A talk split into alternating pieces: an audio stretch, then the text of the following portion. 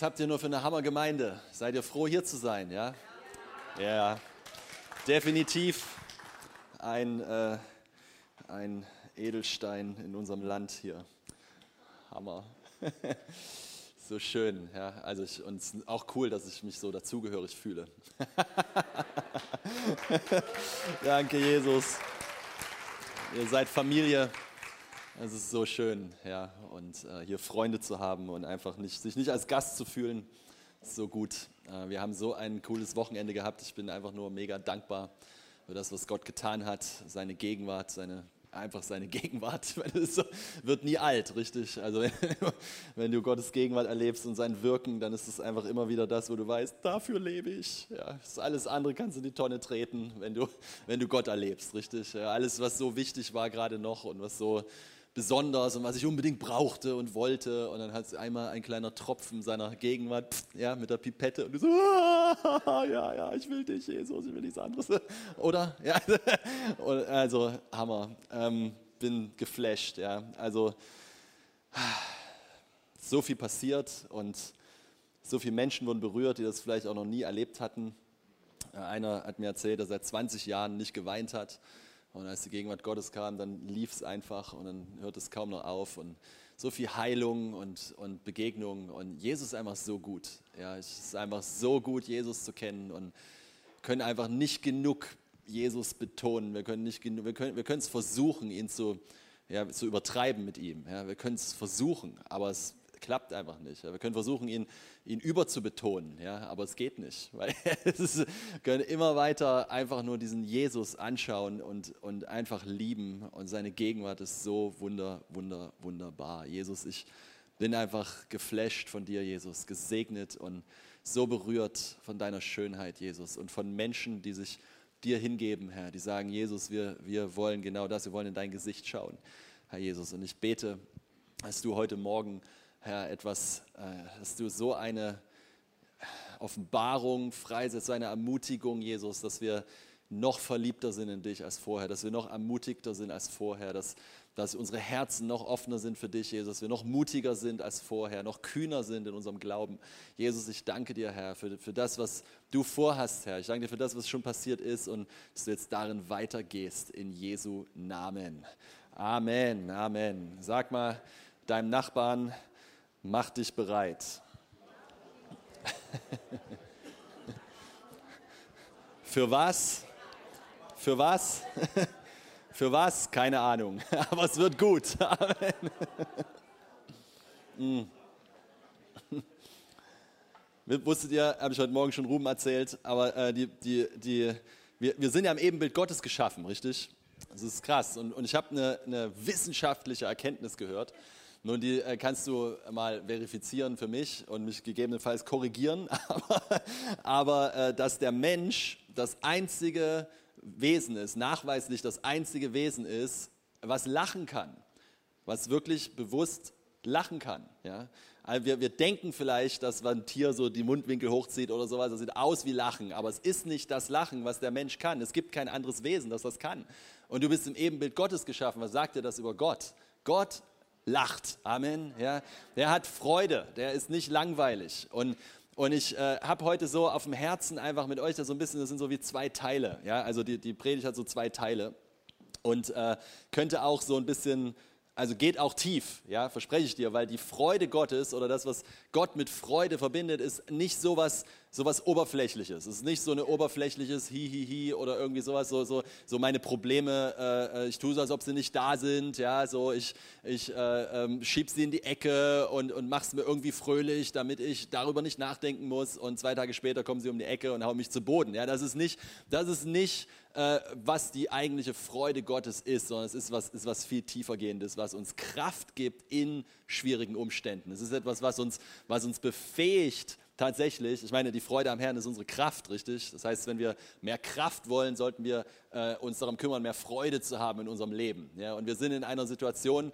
ich weiß nicht, wie es dir geht, aber wenn du die Nachrichten anguckst, äh, wir von einer Krise in die nächste, ja, du denkst dir so, was ist das hier? Wann hört das auf? Und keine Ahnung. Und, und ich glaube, es geht nicht darum, für uns als Christen zu sagen, wann hört das auf, sondern was, was ist mein Platz mittendrin? Ja? Was, ist, was ist meine Haltung mittendrin? Wie kann sich das wie kann ich da drinnen gebraucht werden von Gott, um daraus eine, eine Lösung zu schaffen, eine bessere, bessere Umstände zu bringen hinein und nicht nicht dazu warten, dass es irgendwann besser wird, ja, zu warten, bis die Krise aufhört, zu warten, dann irgendwann, dann wird es besser. Nein, wir entscheiden uns, es ist heute der beste Tag für Veränderung. Amen. Es ist heute der beste Tag dafür, dass es Hoffnung gibt, dass es Zuversicht gibt, dass wir nicht entmutigt sein müssen, ja, sondern dass wir eine Perspektive haben können.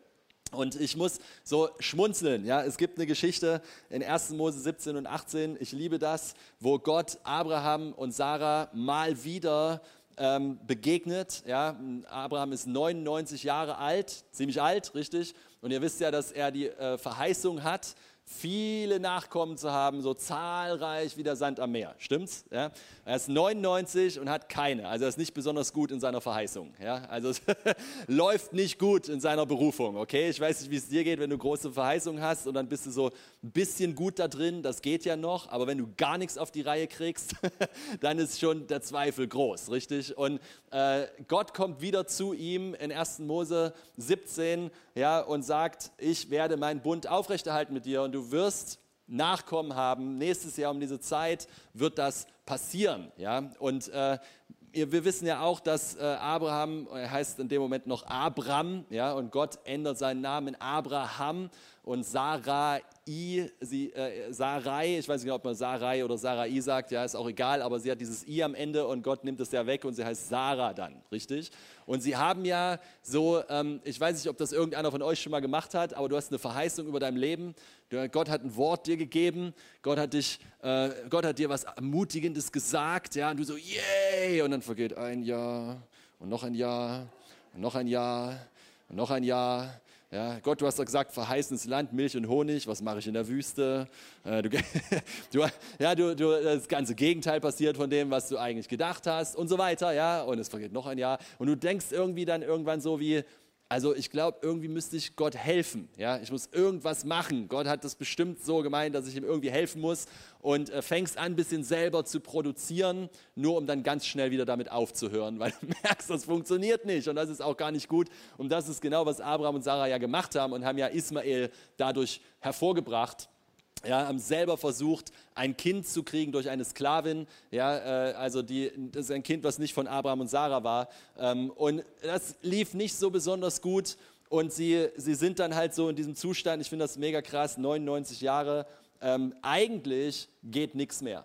Und es ist wie so eine Soap Opera. Ja? Also ich weiß nicht, manchmal lese ich die Bibel und ich muss einfach nur lachen, ja? weil es ist so witzig. Ja? Dann erscheint der Herr in 1. Mose 18, äh, erscheint ihnen der Herr in Form von drei Männern, also die Dreieinigkeit klopft bei Abraham und Sarah ans Zelt. Ich meine, das würde ich auch gerne mal erleben. Richtig cool. Und die machen ihm ein, die machen denen ein richtig cooles Essen, ja.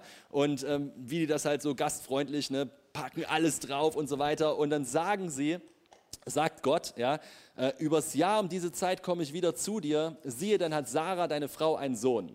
Und ich finde es so witzig, weil Sarah lauscht an der Seite des Zeltes. Ja? Sie, sie, sie lauscht. Sie, sie sollte vielleicht nicht lauschen, aber sie lauscht und sie hört das und äh, horchte. Abraham und Sarah aber waren alt, hochbetagt. Es erging Sarah nicht mehr nach der Frauenweise.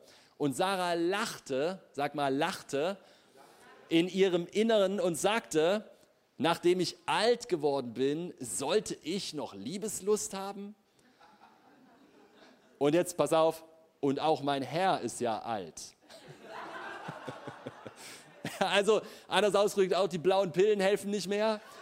Das Ding, äh, es funktioniert nicht mehr, okay? Es ist einfach, es ist zu spät. Ja? Und, und, sie, und, und sie lacht, aber sie lacht nicht als eine Triumphiererin, sie lacht nicht aufgrund eines Sieges, sie lacht aus Zynismus. Sie lacht nicht, haha, sondern sie lacht, ha. Ja? Dreh dich mal zu deinem Nachbarn ha ja, so, so kennt keiner von euch. Ne? So, ist so, du bist einfach, du bist so lange, du bist so lange dabei, ja, du bist so, hast so viel Verheißung gehört und die Erweckung kommt und das passiert und so jenes und, und dann kommt irgendwie so ein junger Typ oder eine junge Frau und sagt, oh, es kommt in zwei Jahren und heute und es ist jetzt. Und so, ha, Ja, komm mal in mein Alter. Ja. So, so, wenn du erlebt hast, was ich erlebt habe, ja, dann erzählst du nicht mehr so ein Zeug. So, weißt du, so, sowas, ja. Und man ist so ein bisschen, man ist so ein bisschen zynisch, ja, und dann geht das so weiter. Äh, ne? Also ich meine, es ist so witzig, es ist einfach so witzig. Vers 13, da sprach der Herr zu Abraham, warum hat Sarah denn gelacht? und sagte, äh, äh, und sagte, soll ich wirklich noch gebären, da ich doch alt bin? Und Gott sagt, sollte für den Herrn eine Sache zu wunderbar sein? Zur bestimmten Zeit komme ich wieder zu dir übers Jahr um diese Zeit. Dann hat Sarah einen Sohn. Und dann Vers 15, doch Sarah leugnete und sagte, ich habe nicht gelacht. Denn sie fürchtete sich. Und dann sagt Gott, nein, du hast doch gelacht. es ist einfach, es ist so manchmal Comedy, aber es ist unser Leben, oder? Ich meine, die Bibel ist so herrlich, sie verschönert einfach nichts. Sie ist nicht so ein glatt gelecktes, alles ist glatt poliert und so weiter. Das ist genau so, wie es ist. Okay, wir diskutieren, wir, wir haben Unglauben, wir machen alles, alles Mögliche, was so in unserem Leben hoch, runter und so weiter und gehen so durch unser Leben. Und Gott spricht Verheißungen über unser Leben, richtig? Und sagt so, das, das wird passieren. Und ratet mal, was passiert. Nächstes Jahr um diese Zeit kam der Sohn Isaak und wurde geboren. Und das, was menschlich nicht mehr möglich war, das, was absolut nicht mehr ging, das kam durch Gott. Und ich möchte dir was sagen heute Morgen, ich möchte dich ermutigen heute Morgen. Manchmal wartet Gott, bis nichts mehr geht, damit wir verstehen, dass alles seine Gnade ist. So, da sind Situationen manchmal in unserem Leben und wir denken, es ist zu spät. Und ich möchte dir sagen, es ist genau richtig. Da sind Situationen manchmal in unserem Leben, wo wir sagen, der Zug ist abgefahren und Gott sagt, genau darauf habe ich gewartet. ja, es, ist, es sind Momente in unserem Leben, wo, wo manchmal wir denken, das Ganze, wir, wir fühlen uns zerbrochen, wir fühlen uns unfähig, all unsere Stärke hat uns verlassen, wir kriegen nichts mehr auf die Reihe. Also ich meine, vielleicht, ich spreche von mir, okay? Ja, vielleicht geht es dir ja nicht so, aber, aber da gibt es Momente in meinem Leben, da sitze ich da und ich denke, Gott, was, was, hast du dir eigentlich dabei gedacht, mich zu wählen? Ja? Was, was, was ist das eigentlich so? Ja, das funktioniert einfach nicht, ich kriege das nicht hin, das funktioniert nicht. Ja? Und dann kommt dieser Hauch des Heiligen Geistes genau da rein manchmal in diesem Moment und sagt, genau da will ich dich haben. Warum? Weil wenn jetzt Gott anfängt zu wirken und das zu tun, was wir nicht können, was wir niemals auf die, weil, weil, hey, eine Sache müssen wir wissen, wenn Gott eine Verheißung gibt, dann erwartet er nicht, dass du das schaffst, sondern er möchte es durch dich tun und für dich tun so damit er die Ehre kriegt und wir nicht am Ende sagen, guck mal, wie toll ich war, ja, huhu, ja, ich bin der krasseste Typ überhaupt, ja, so, so das ist, da, da, sondern Gott ist der krasseste Typ überhaupt, Amen, der durch uns es vollbringt. Und das ist gewaltig.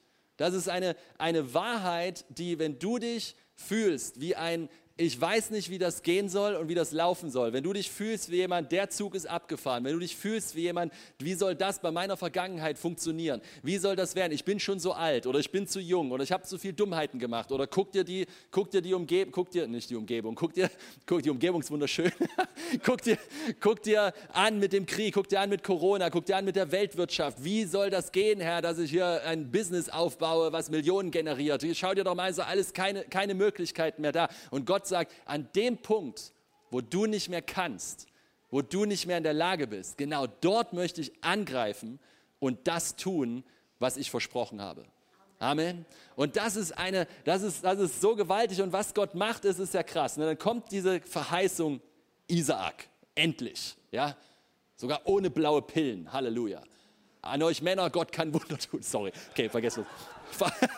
Verheiratete Männer übrigens. Okay. Ähm, also, äh, es gibt immer Hoffnung. Okay, ich lasse das jetzt. Ich muss aufhören. Halleluja. Jesus, hol mich zurück. es, wo war ich jetzt? Ich, äh, okay, also es gibt diese Momente, wo Gott uns in den, ich, ich weiß gar nicht, ob ich das so sagen kann, aber in den, er führt dich in die eigene, in den eigenen Zerbruch, in die eigene Unfähigkeit. Nur nicht du zerbrichst, nicht dein wahres Wesen zerbricht, nicht wer du wirklich bist zerbricht, sondern die eigene Kraft zerbricht. Wie viele von euch wissen, ist, dass Gott manchmal das so lange zulassen muss, weil wir es einfach nicht hinkriegen, loszulassen. Ja, und weil wir immer weiter versuchen, versuchen aus eigener Power und aus eigener Power und aus eigener Power und Gott sagt, Mann, ey, äh, das ist, merkst du nicht, wie anstrengend das ist? merkst du nicht, dass das nicht das Resultat bringt? So, so lass doch mal los. Ja? Vertrau doch mal. Vertrau doch mal. Ja? Lass doch mal los und vertraue und versuche nicht die ganze Zeit selber zu wursteln, sondern vertraue doch mal. Amen. Und dann macht er was Besonderes. Isaac wird geboren. Ja, und Isaac ist die Verheißung, richtig? Isaac ist das, was Gott über Abraham und Sarah gesagt hat, was passieren wird. Isaac ist der Sohn der Verheißung. Er ist der, den Gott verheißen hat. Und der kommt als ein, hör mir gut zu, als ein absolutes Wunder. Er kommt nicht menschlich gemacht, nicht produziert, nicht hingekriegt, sondern er kommt alleine als ein absolutes Wunder. Ein absolutes Wunder. Und jetzt pass auf, jetzt gehen wir mal rüber ins Neue Testament. Äh, und das denkt dran, das ist alles noch Vorgeschichte hier. Ja, die wahre Predigt kommt erst noch. Danke, Jesus. Ähm, ins, wir gehen ins Neue Testament und ich, ich, ich lese mal äh, äh, Galater 4, Abvers 21. Okay, bleibt mal mit mir.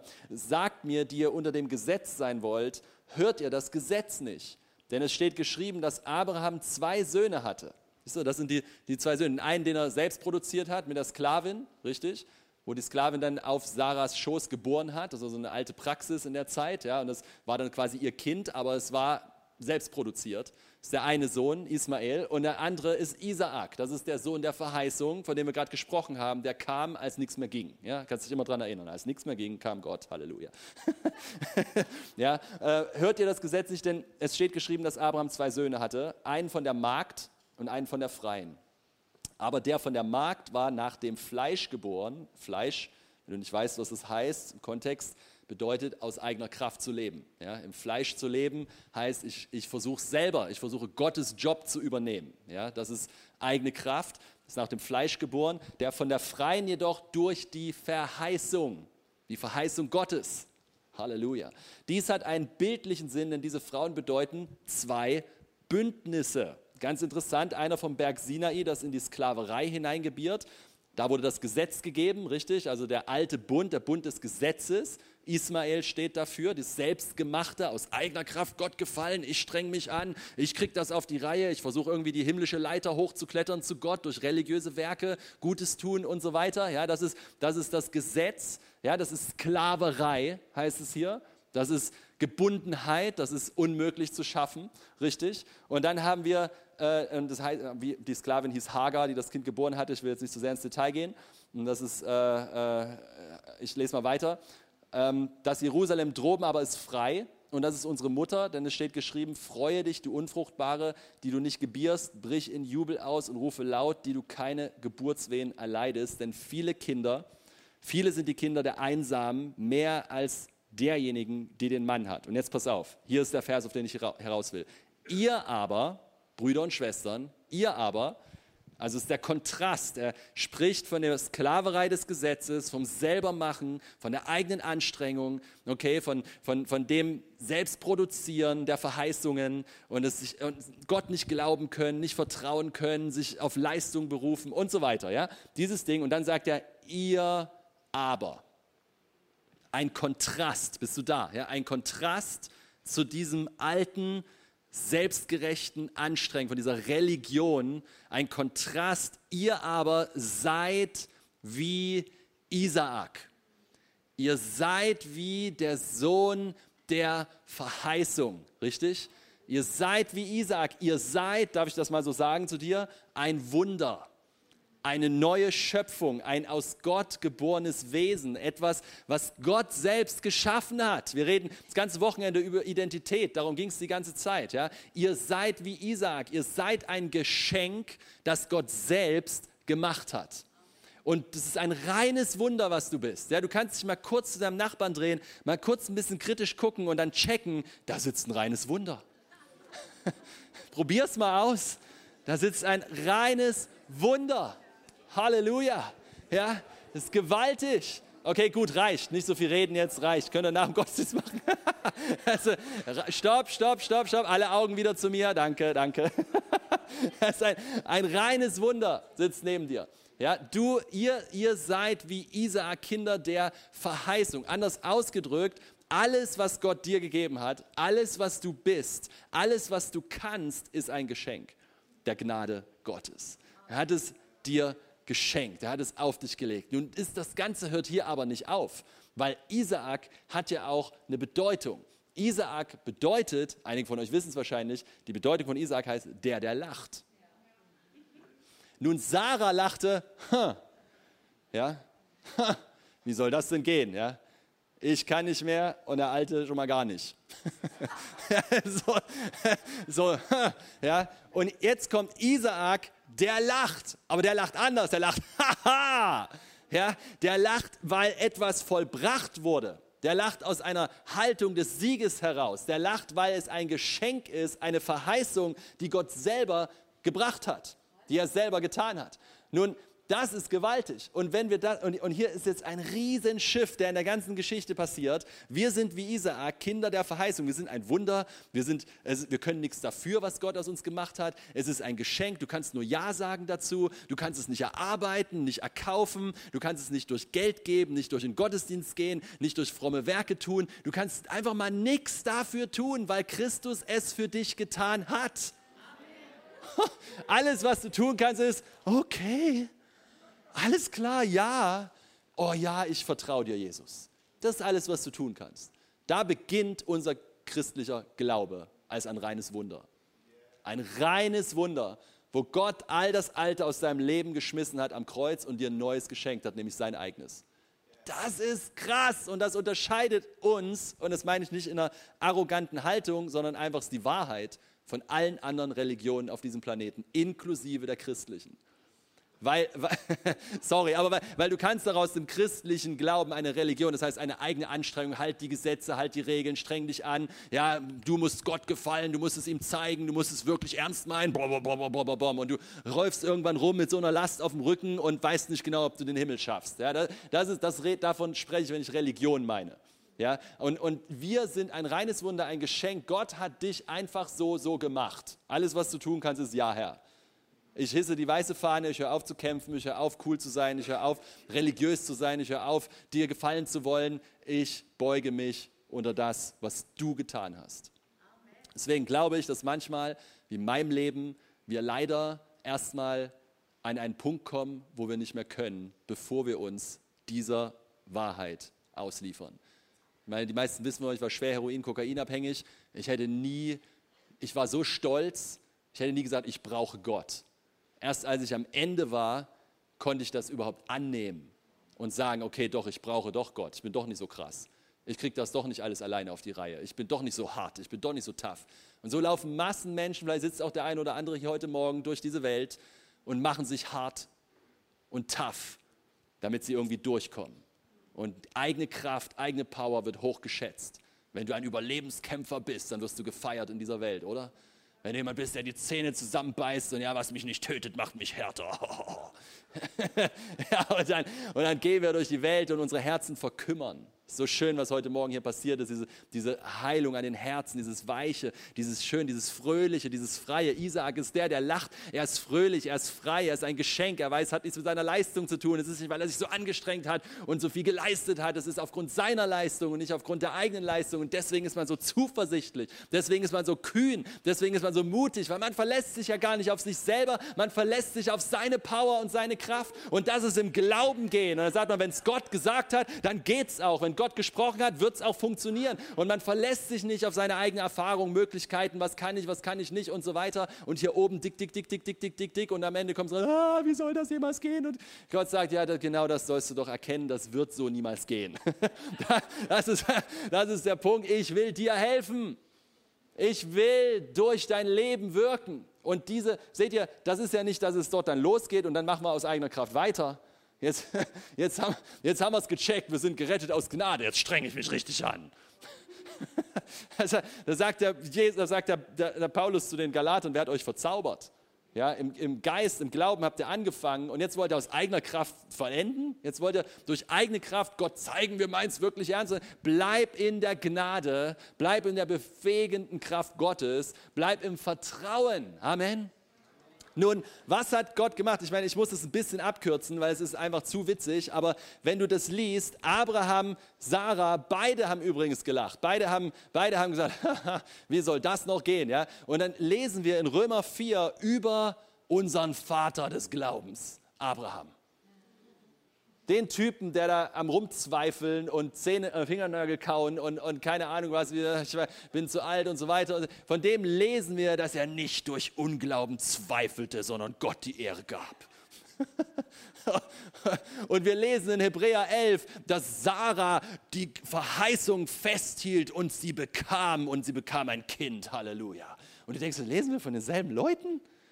Also ich meine, was, was ist das denn hier? Du liest, und, und du siehst, dass Gottes Perspektive, diese Isaak-Perspektive, diese Gnadenperspektive eine andere ist auf unser Leben, als die wir haben. Wir sehen unsere Fehler, Versagen, Gott sieht seine Möglichkeiten und Fähigkeiten. Gott sieht, was er tun kann und nicht so sehr, was du alles tun kannst. Deswegen hören wir immer wieder, dass Gott, was alles, was Gott braucht, ist Leute, die willig sind und sagen Ja. Nicht die ausgebildet, die alles Mögliche können, die alles Mögliche haben, die, die ganz viel schon geleistet haben und so weiter. Ich meine, es ist ja nicht, nicht, dass das unwichtig wäre oder Gott nicht gebrauchen kann, hör mich richtig, es ist nicht ein Entweder-Oder, aber die Haltung unten drunter ist einfach nur, Herr, hier bin ich. Jesus, hier bin ich. Wenn du mich irgendwie gebrauchen kannst, mach was. Und Gott sagt, jupp, das finde ich gut, weil ich will dich gebrauchen. Ich will dich gebrauchen. Vertrau mir. Vertrau mir einfach. Und so nahm, ich mag das, so nahm Gott, änderte Abrams Name, hieß Abram, und Gott packte ein H rein. Ein Lachen. Abraham. Und bei Sarai, und bei Sarai nahm er das I weg. I weg, ja. Und zusammen lachen sie jetzt. Halleluja. Aber jetzt machen sie nicht mehr, jetzt machen sie Ha. Jetzt freuen sie sich, weil Gott ist treu seiner Verheißung. Und auch wenn es manchmal lange dauert, ist ein Prozess auch der Charakterschule. Und da möchte ich jetzt, in, ich hoffe, ich kriege das noch hin, ich, äh, so den, den zwei, die zweite Hälfte der Predigt, ich habe euch ja gewarnt, ja, das war nur ein Vor, Vorgeplänkel, aber, aber wie, wie wir jetzt diese Grundlage nehmen können, wie wir das, was wir verstehen, okay, Gott möchte das reiner Gnade als ein Geschenk durch unser Leben wirken. Eigentlich alles, was er braucht, ist nur eine Hingabe ein Ja, Herr. Und er nimmt dieses Ja und formt was, baut uns. Äh, ne, der Töpfer formt den Ton, er, er, er zeigt uns, wofür wir berufen sind, er gibt Verheißungen. Wir gehen so unser Leben und wir gehen kreuz und quer, links und rechts, mal vor, drei Schritte vor, zwei Schritte zurück und so weiter. So fühlt es sich für uns an und Gott sieht eine gerade Linie. Gott sieht eine gerade Linie. Selbst die Versagen, die Fehler, selbst das, was wir denken, das hat nicht geklappt, nimmt er und macht das Beste draus. Ich meine, wo gibt es denn sowas? Du könntest, echt ein bisschen happier werden. Weißt du? Alles gut. Aber du könnt, es ist wirklich, wirklich krass, wie gut das eigentlich ist. Ja, manchmal sind wir so dran gewöhnt und hören das jeden Sonntag und dann noch Mittwoch und dann noch Montag und dann noch dies und ja. Und, und das ist so alles so normal. Und ich sage dir, normal ist das Gegenteil von Ehre. Wenn du es einfach nur als normal ansiehst, ehrst du es nicht mehr. Wenn du es nicht mehr ehren kannst, fasziniert es dich nicht mehr, berührt dich nicht mehr. Und deswegen brauchen wir eine, neuen, eine neue Injektion mit dieser Gegenwart, mit dieser Liebe, mit diesem Fasziniertsein von Jesus, mit diesem, ja, wir schauen in dein Gesicht, Herr, Halleluja. Alter, wir schauen in das Gesicht Gottes. Das ist nicht Wahnsinn. Es gibt nichts, was uns trennt. Wow, und ich verstehe gut, wenn du sagst, ja, ich fühle es aber nicht. Ja, das, diese Phasen gibt es natürlich, aber das ändert nichts daran, dass wir dranbleiben. Dranbleiben. Im Vertrauen dranbleiben. Und seht ihr, in, in äh, jetzt muss, ups, hier da, irgendwo, ich muss, hoffentlich finde ich das jetzt noch in meiner Bibel. Ich reiße die Seiten immer raus, die ich nicht mag, deswegen, nein, Spaß. Spaß. Das war ein Witz, ja, für die von euch, die ähm, im ersten Petrusbrief.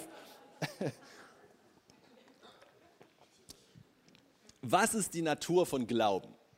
Glauben ganz simpel, sieht was, was im Unsichtbaren liegt, nicht mit diesen Augen, sondern mit den Augen des Herzens, und vertraut dem so lange, bis es im Sichtbaren offenbar wird.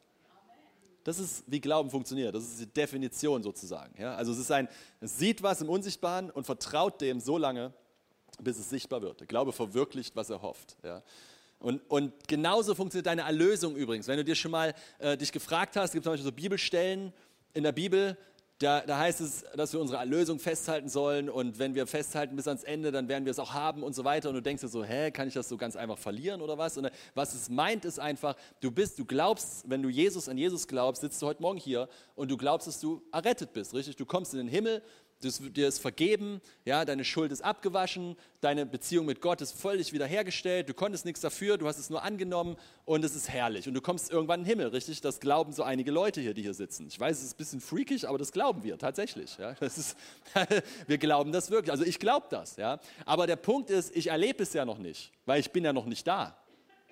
Wisst ihr, was ich meine? Ich, ich stehe ja noch nicht, hallo Petrus, lässt du mich rein? Ich bin ja, ich bin ja, noch nicht, bin ja noch nicht da. Das heißt also, mein Glaube an meine Erlösung, und ja, ich erlebe den Heiligen Geist, wir, wir erleben, wir erleben äh, äh, wie, wie, sagt man es auf Deutsch, wir erleben ähm, Glimpse, ja, wir, wir erleben Vorzeit, wir, wir, wir, wir erleben so, so Sachen, wo, die uns bestätigen, ja, das wird kommen. Ja, wir, ein Vorgeschmack. Ja, wir, wir schmecken das jetzt schon. Wir wollen das jetzt schon sehen und deswegen wissen wir auch, dass es kommt. Ja, wir haben den Himmel jetzt schon erlebt, aber wir sind noch nicht völlig da, ne, dieser Übergang und deswegen ist unser Glaube eine Verwirklichung, was er hofft, bis es sich manifestiert. Und in dem Moment, wo wir, wo wir da stehen vor Gott, manifestiert es sich und wir sind da. Seid ihr da? Das ist verstanden, was ich meine. Ja, das ist, das ist wichtig, weil Petrus schreibt unter, der, unter dem Heiligen Geist genau davon. Und ich lese das hier mal so vor. Äh, 1. Petrus 1. Ähm, wo fange ich mal an? Oh ja, Vers 3 ist gut. Gepriesen sei der Gott und Vater unseres Herrn Jesus Christus, der nach seiner großen Barmherzigkeit uns wiedergeboren hat, zu einer lebendigen Hoffnung durch die Auferstehung Jesu Christi aus den Toten zu einem unvergänglichen und unbefleckten und unverwelklichen Erbteil, das in den Himmeln aufbewahrt ist für euch, die ihr in der Kraft Gottes durch Glauben bewahrt werdet zur Rettung, die bereitsteht, in der letzten Zeit offenbart zu werden.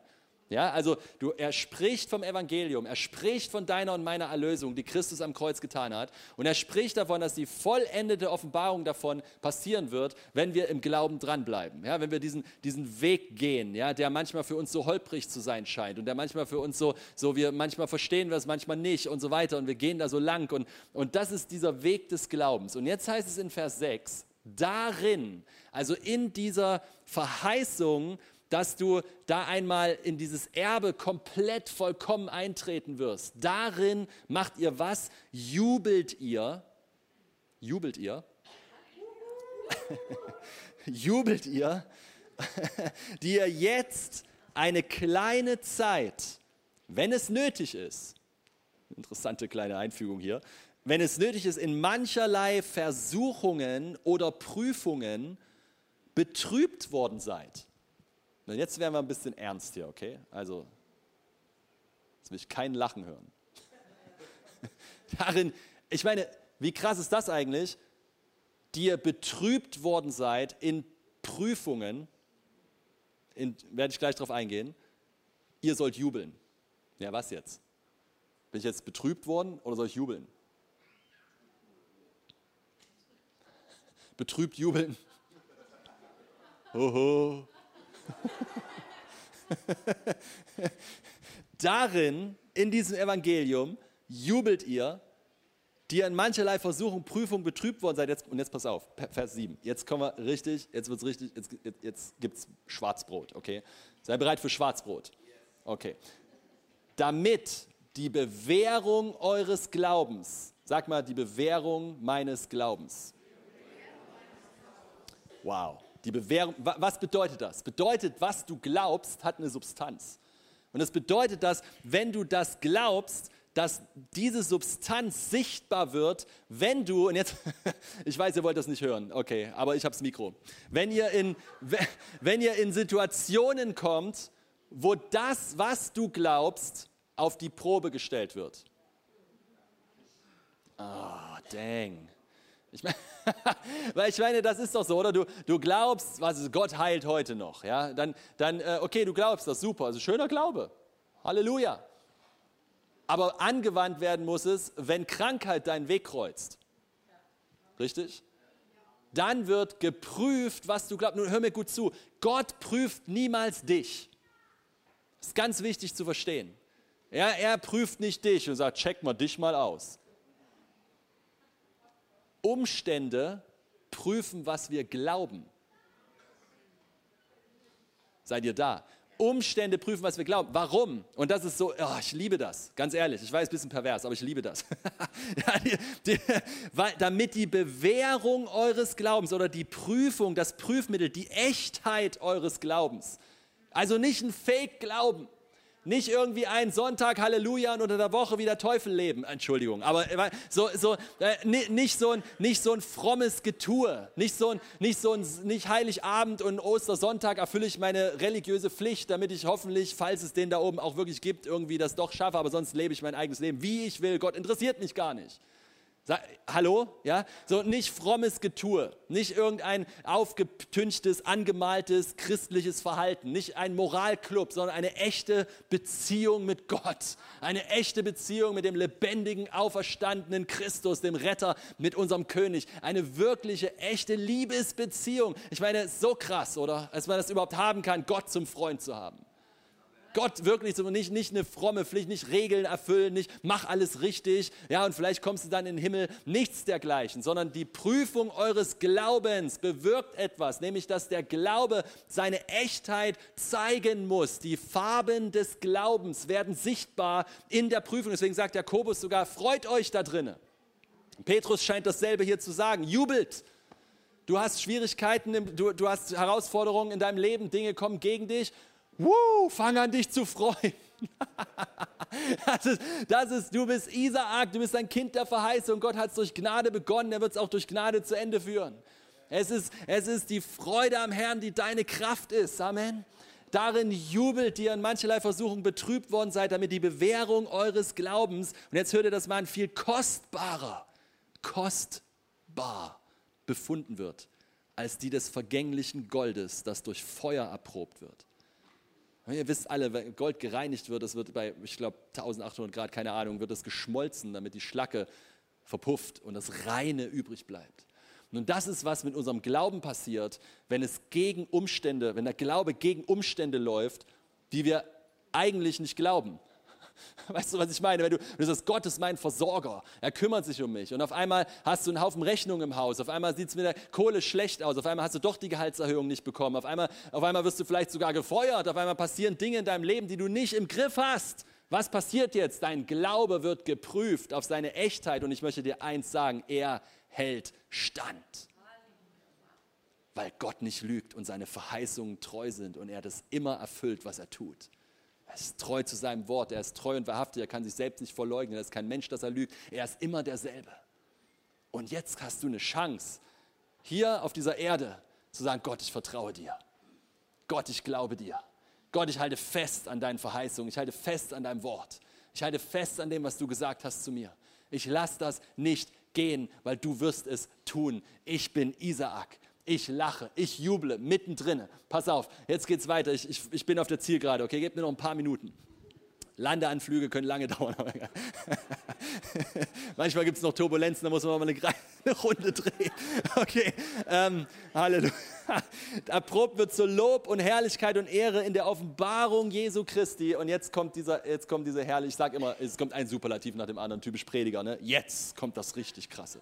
Jetzt kommt das richtig. Aber es ist so, die Bibel ist einfach, das ist so. Lob und Herrlichkeit und Ehre in der Offenbarung Jesu Christi Vers 8, den ihr liebt, obwohl ihr ihn nicht gesehen habt, glauben, richtig, an den ihr glaubt, obwohl ihr ihn jetzt nicht seht. Das ist, was Glaube tut. Sieht was im Unsichtbaren, richtig? An den ihr glaubt, er beschreibt wieder diesen Weg des Glaubens, den die Christen gehen. Und übrigens nebenher äh, der Petrusbrief, sein Brief an eine verfolgte Gemeinde. Es ist nicht irgendwie, ja, wenn wir, wir fühlen uns verfolgt, weil es Weißbrot ist alle.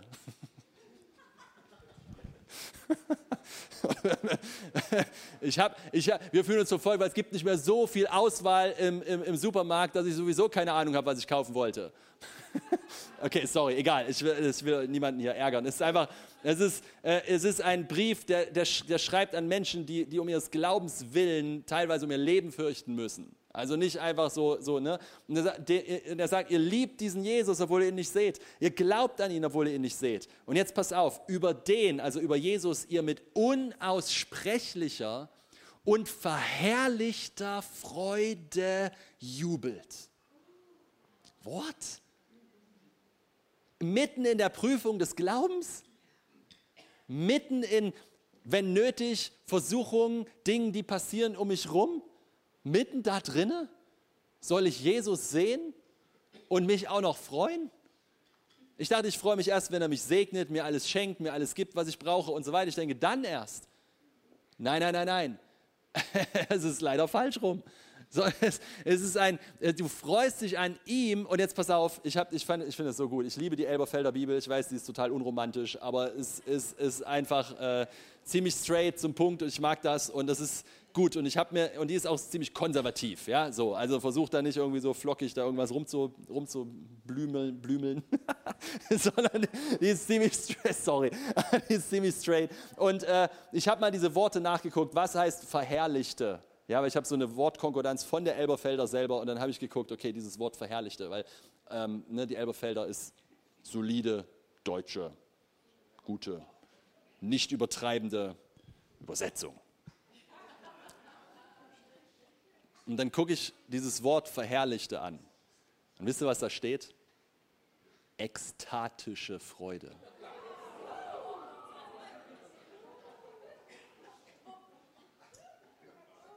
Also so wie Ecstasy?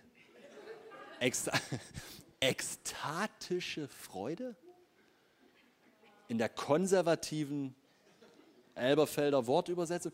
Ekstatische, den ihr nicht seht, den, an den ihr trotzdem glaubt, mitten in Prüfungen, Herausforderungen, schwierigen Umständen, jubeln, freuen, lachen. Jetzt verstehst du, warum ich am Anfang gesagt habe, dass das nicht eine oberflächliche Sache ist. Es ist nicht ein Beiseitedrängen, es ist ein Sehen von etwas, was einen höheren Wert hat als das, was vor unseren irdischen Augen steht. Es ist ein Überzeugtsein von einer Welt, die wir im Moment nicht sehen, aber von der wir so überzeugt sind, dass sie diese Welt übertrifft und wir jetzt leben, dass es auf diese Welt kommt. Und dieser Weg des Glaubens, der mag manchmal aussehen wie ein Hoch und Runter. Der mag manchmal aussehen wie vor und zurück. Der mag manchmal aussehen wie Gott, warum ist das jetzt doch noch nicht? Und dann freuen wir uns wieder da, wo was passiert. Und dann ist es dort wieder, wieso ist es hier noch nicht? Und wir gehen weiter und wir gehen weiter und wir gehen weiter. Und Gott sieht eine gerade Linie. Wir denken, Gott, was hast du dabei gedacht? Und Gott sagt, alles gut, ich sehe was anderes als du. Ich sehe eine andere Perspektive. Ich habe eine andere Sicht über die Umstände und Situationen. Glaub mir einfach, vertrau mir, weil ich habe es vollbracht. Ich habe es getan. Du bist Isaak, denk dran, du bist der, der lacht. Ich habe dich in diese Gnade reingesetzt. Vertrau mir. Freu dich an mir und deiner Erlösung und nicht zuerst an den Umständen. Nicht zuerst an gib mir, gib mir und ich habe noch nicht und so weiter sondern zuerst an ihm. Und jetzt passen wir auf, damit wir enden, damit wir das hier beenden. Und so, Vers 9. Also ich lese nochmal Vers 8, weil der ist so gut. Den ihr liebt, obgleich ihr ihn nicht gesehen habt, an den ihr glaubt, obwohl ihr ihn jetzt nicht seht, über den ihr mit unaussprechlicher und verherrlichter, ekstatischer Freude jubelt. Mann, ey, das ist, das ist Gottesdienst, weißt du das? Das ist Gottesdienst. Wenn du dich jemals wunderst, vielleicht bist du Gast hier oder sowas, oder warum manche Leute hier so rumspacken, die haben das verstanden. Seht ihr, hier ist eindeutig etwas beschrieben und jetzt Vers 9, damit ich den auch endlich mal lese. und so, sag mal, und so, es ist fast, ist fast nicht zu glauben, ehrlich. Und so erlangt ihr das Ziel eures Glaubens, die Rettung eurer Seelen. Wie nochmal? Jesus, huhu. So. Genau so. Ist das nicht krass? Ist das nicht krass? Probier mal aus. huhu, Jesus. Naja, wir sind deutsch, wir wollen das, wir sind norddeutsch vor allen Dingen, norddeutsch, das ist noch krasser.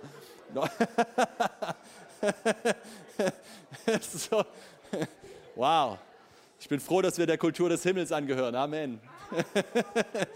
uh, danke, Jesus. Ich ende mit dieser Geschichte. Ähm, ich hätte da so ein paar zu erzählen, aber ich, äh, ich, äh, ich weiß gar nicht, kommt mir so bekannt vor gerade, als ob ich das hier schon mal erzählt hätte. Kann sein. Ist auch egal. Ähm, vor langer, langer Zeit war ich mal beleidigt in einem Gespräch mit meiner Frau. Sehr lange her.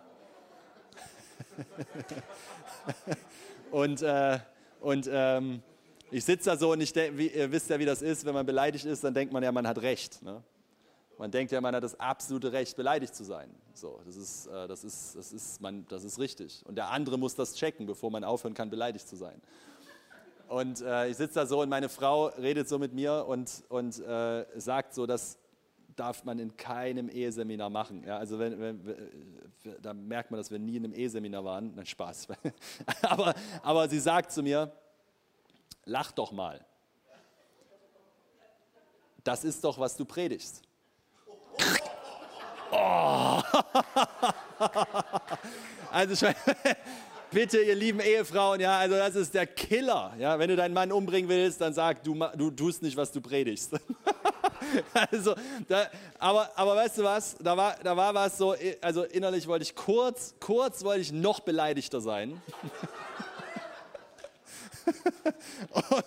und, irgendeine leise Stimme in mir, wo auch immer die herkam, ja, keine Ahnung, aber sagte, sie hat recht.